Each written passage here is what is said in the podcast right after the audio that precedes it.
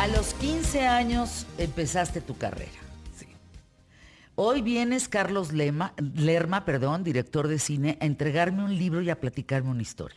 Sí. Entrégamelo, por favor. Sí. ¿Qué es esto?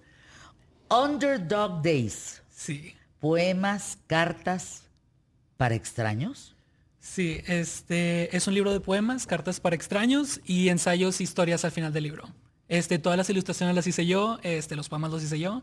Este, y al final del libro tiene cinco ensayos, historias, este, que, Este. que le puse. Este, este, estás nervioso, ¿verdad? Este nombre, sí. Este sí, pues claro, este sí. Cuéntame, ¿de qué trata? Underdog Este, Days. Yo cuando estaba en primaria y secundaria yo escribía mucha poesía, este, y siempre tuve el sueño de escribir un libro. Este, y yo siempre quise y veía a la gente publicando y yo dije, no, pues si ellos pueden, yo también puedo. Este, terminé escribiendo más de 200 poemas a los 15 años y empecé a tocar puertas en editoriales. Y ya cuando empecé a hacer eso, este, sí hubo mucha gente que sí me cerró puertas. Este, ¿Quién te cerró puertas? este, pues las editoriales, este, pues porque tenía 15 años, es- soy un autor que nunca ha publicado nada, este, y dije, ¿sabes qué? Lo voy a publicar yo solo. Y sí, este, ya ¿Lo solita. hiciste independiente? Sí, lo ¿Cuánto cuesta hacer un libro, Carlos? Cero pesos. ¿Cómo? No cuesta nada publicar un libro. Este, yo publiqué un libro y lo único que sí tengo que pagar es si quiero una copia física, pero en sí publicarlo no me cuesta nada. A ver, a ver, ¿y la hoja? ¿O dónde lo publicas? ¿O cómo, cómo, cómo haces para que un libro... Porque hay mucha gente que escucha el programa, ¿qué tal, Fernanda? Sí. Que tiene un libro y que no sabe qué hacer con eso. A mí me llegan libros, por ejemplo, engargolados, Mm. que me dicen, ayúdame a conseguir una casa editorial. Les digo, pues si yo fuera hada madrina, pero pues no, no, no sabría cómo hacerlo. Ex- trata de explicarnos cómo hacerlo sin costo. Este, yo trabajo con una distribuidora de libros, que ellos son los que manufacturan este, todo. Este, yo lo único que hago es entregarles el PDF del libro con la portada. Y eh, ya cuando entran los costos es cuando yo quiero una prueba, una prueba física del libro o ya en sí la copia física. Pero en sí, publicarlo a mí no me ha costado nada. Director de cine. En el 22 te vas a Monterrey, de ahí a Chicago, nuestro mexicano rifado, para perseguir tus sueños. Sí. ¿Y luego qué pasa ahí contigo? Este, yo he vivido también en Monterrey. En septiembre del año pasado este, fui a Chicago este, para ya seguir mi sueño de ser un director y guionista. Eh, he hecho siete cortometrajes en Chicago y uno de los cortometrajes que hice con dos de mis amigos de allá este, me llevaron a un festival de cine en Madrid al que fui este, hace como dos, tres meses. Y fue una de las mejores cosas que he vivido este año porque era alfombra roja y era del otro lado del mundo. Este, todos en, aquí en mi ciudad, en, en Monterrey, estaban súper alegres por mí. Igual mis dos amigos con los que hice el corto estaban también súper emocionados que su trabajo ya es este Conocido a nivel internacional. Sí, sí es. Y, y ir fue la cosa más padre porque te vas en traje, pasas la alfombra y no hombre. A ver, cuéntanos el contenido de tus cortos. Eh, yo hago cortos este, live action y animaciones. Yo solito con mi iPad. Y el cortometraje que me seleccionaron fue un cortometraje que le dediqué a mi mamá. Porque ya estando en Estados Unidos, sí te pega el hecho de que, de que no tienes pues, a tus papás, a mis amigos. Entonces yo lo que quería hacer era de que darle una, pues una carta de agradecimiento a mi mamá y a, mis y a mi papá más que nada. Este, el cortometraje se trata de cómo es una fiesta de cumpleaños. A lo largo del cortometraje de que el personaje principal está preparando todo para una fiesta. Este, y el plot twist del cortometraje es que es una videollamada este, para mi mamá que cumpleaños. ¿Fue un momento real? Este, pues real, porque yo cuando estoy allá en Chicago, este, ya me ha tocado que mis papás cumplen años y pues les marco a ellos y también a mis amigos. Este, pero quise darles un, un toque más especial, haciéndolo un poquito más grande en un corto. ¿Cuánto debe de durar un corto? Eh, legal, bueno, no legalmente, pero las reglas dicen que de 0 minutos a 45 minutos. ¿Un corto? Sí. Ay, Este, no, se me hace muchísimo. No, sí, yo mis cortos este, no pasan más de 15 minutos, pero yo quiero hacer cada vez cortos más grandes. Este, ya después de 45 minutos es largometraje. Bueno, ¿Ah, al menos en Estados Unidos. Este, Se sí. me hace muchísimo. 45 minutos, yo había pensado unos 20, No, sí. 30. ¿Cómo es la vida en Estados Unidos, competitivamente hablando? ah, eh, Este, muy, cine?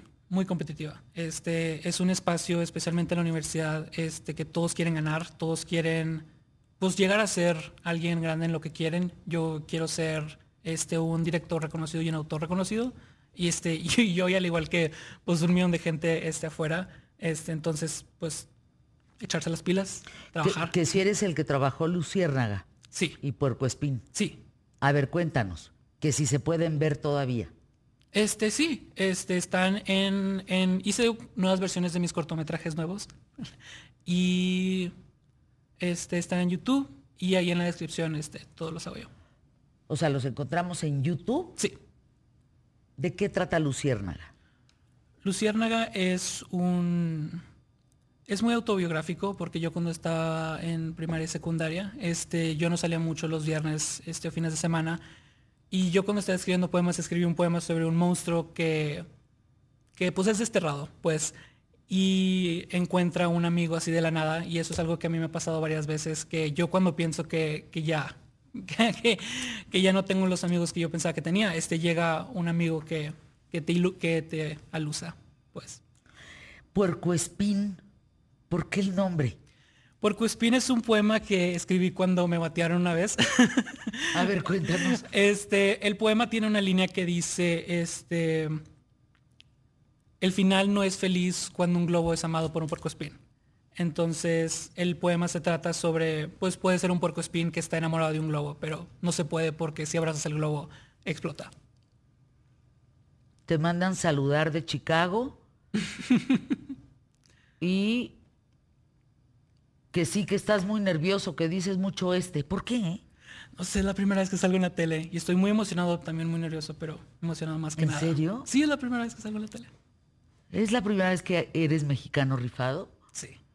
¿Y qué sientes? ¿Qué se siente? Estoy muy agradecido, primero que nada, con toda la gente que me ha apoyado desde que tengo 13 años que hago videos en YouTube. ¿Qué edad tienes ahorita? Tengo 20 años, acabo de cumplir 20 años.